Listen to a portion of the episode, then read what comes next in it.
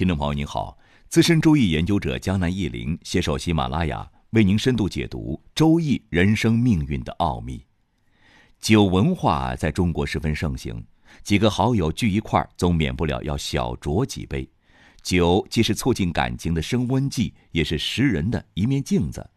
这期节目，江南忆林想借《聊斋》酒友和御前这两个小故事，来跟大家聊一聊如何把握利与义的平衡，拥有一段长久坚固的友情。将近年关了，很多朋友就要回到老家过年，自然会遇到好久不见的老友，大家难免会聚在一起喝酒。在中国呢，喝酒是一种文化，喝酒和交友几乎是分不开的。古人说得好：“喝酒能把交情喝深厚了，赌钱能把交情赌薄了。”不过现在的观念不同往日了，大家都注意养生，知道酒喝多了对身体不好，一次醉酒就是一次肝中毒啊，相当于得了一次急性肝炎呢。江南忆林对喝酒的一贯主张是：但凭喜好，不宜劝酒，强人所难，绝非好友。要知道，一人之佳肴，他人之毒药啊。你喜欢喝酒，喝酒对你而言是一种享受，你喝多少啊是你的事儿。但是有些人呢不能喝酒，或者是以健康为重，不想喝酒，你怎么能够以自己的享受去强迫别人承受痛苦呢？你以感情或义气的名义强迫别人承受痛苦，这算哪门子感情呢？真有感情，喝白开水一样感情深啊！当然了，这官场、职场的喝酒劝酒另有深层含义，不在此论。《聊斋》的作者蒲松龄老先生也是一个好酒之人。据有心人统计，《聊斋》四百九十一篇故事，这里面呢就有一百八十三篇提到酒字儿。蒲松龄还在《考城隍》一篇中写诗道：“有花有酒春常在，无烛无灯夜自明啊。”江南忆林这期节目绝非鼓励大家喝酒，如果可能，大家滴酒不沾是最好了。这期节目与其说是谈论喝酒，倒不如说是谈论交友。通过喝酒可以观人，可以识友。新女婿上门呢，酒桌牌桌上见人品。《聊斋》中有两篇故事都讲到书生与狐狸喝酒，作为对比非常有意思。第一则故事是御前。这个下雨的雨字呢，在这里念第四声，表示钱呢像下雨一样落下。山东滨州有一个秀才，有一天在书房读书，一个老翁突然进入书宅，开门见山自报家门，说自己叫胡养真，是个虎仙。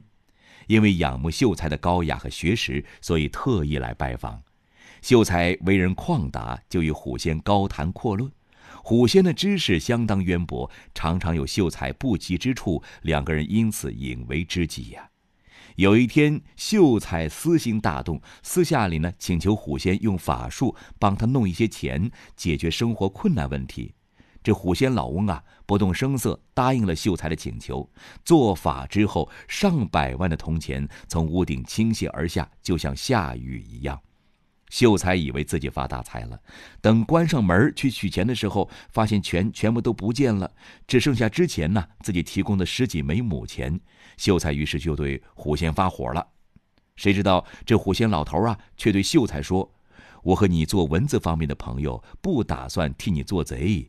你如果想发财，就应该去找盗贼交朋友。老夫是不能从命的。”然后虎仙甩袖而去。看来这个老翁啊，还真是一个清高严肃又有点迂腐的学术型老虎仙呢。另外一则故事叫做《酒友》，是一个又暖又萌的故事，建议大家仔细的阅读阅读。这个故事的主人公啊，姓车，家庭还不到中等人家水平呢，家里的钱自然是不多的，但是他整天饮酒，晚上不喝几杯啊，就睡不着觉。一天夜里，这位车生睡醒了，一翻身感觉呢好像有人睡在他的床上。一摸吧，毛茸茸的。呃，点灯一看吧，原来是一只狐狸。再看看身边的酒瓶儿，哎，滴酒不剩。车生全部明白了，知道是狐狸喝的。那车生呢也是奇葩，不仅不害怕，还帮狐狸盖上衣服，搂着狐狸一起睡觉。第二天呢，这只狐狸变成了翩翩美少年。少年一醒来就给车生磕头，感谢不杀之恩。就这样，车生和虎仙交上了朋友。他们每天一起促膝畅饮，虎仙幽默诙谐，酒量很大。车主家本来就不富裕啊，哪里经得起这样的折腾呢？与上则故事中的老虎仙相比啊，这个虎仙明显要聪明可爱多了。于是，这位虎仙帮助车生的方式呢，也很有讲究。第一点，指点车生获取无主之财，比如路边别人掉的钱、地里埋的银子等。第二点呢，虎仙能预知未来之事，他指点车生种植麦子、高粱等，都获得丰收。说到这里啊，江南一灵不得不为这个虎仙点赞。如果他直接变银子给车生，那就不对了，因为银子不能凭空产生，即便是虎仙也必须遵守能量守恒定律啊。你想变出真银子，一定得从别的地方搬运，这样有违天道，会种下恶因，对车生、对虎仙自己都不利。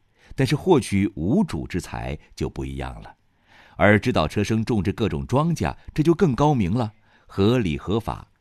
虎仙利用自己的预测能力，指导凡人发财致富，这样的桥段在《聊斋》中是屡见不鲜。尤其难得甚至感人的是什么呢？这虎仙和车生交往了很多年，他称呼车生的妻子为嫂子，把车生的孩子当做自己的儿子。直到车生死了之后，虎仙才不再来访了。大家看出来没有？上面两个故事的书生表现有什么不一样吗？最大的不一样在于他们对钱财的态度。第一个故事，秀才主动求虎仙变钱，反而被虎仙侮辱。第二个故事，车生没想过找虎仙求财，虎仙反而主动要报答他，并且车生并不贪心，他在后院挖出成百上千的银子之后就很满足了，而狐狸反而认为这些钱不够用，继续指点他发财。江南一林从酒友中啊有几点感悟，和您分享如下：施恩者不可以恩人自居，受恩者则不可忘恩负义。交友之道重义不重利，见利忘义则难以长久。当然了，交友也要区分对待。如果大家是商业上的朋友、生意上的朋友，大家本来都是为赚钱而来，喝酒应酬谈利很正常。但赚钱之时，义字绝不可丢。古今中外，不管好人坏人，没有人喜欢那种唯利是图、不讲义气、出卖朋友的人。而私下交友。则不一样，当以情义为重，尤其要谨慎处理好钱财方面的问题。朋友有通财之意，但钱财问题处理不好，也容易失去朋友。其实呢，在现实生活中，我们很难遇到那种真正的与我们三观吻合、志趣相投的这种全面性的好朋友。如果能够交到在某一个点上有共同兴趣爱好的朋友，也算是一种幸运了。关于《聊斋》酒友的白话文原文呢？建议朋友们可以在百度中搜索去看一看。好的，朋友们，本期节目就到这里结束了，希望对大家有所帮助。如有疑问，您可以在江南易林周易研究中心微信公众号上与江南易林互动交流。感谢收听，下期再见。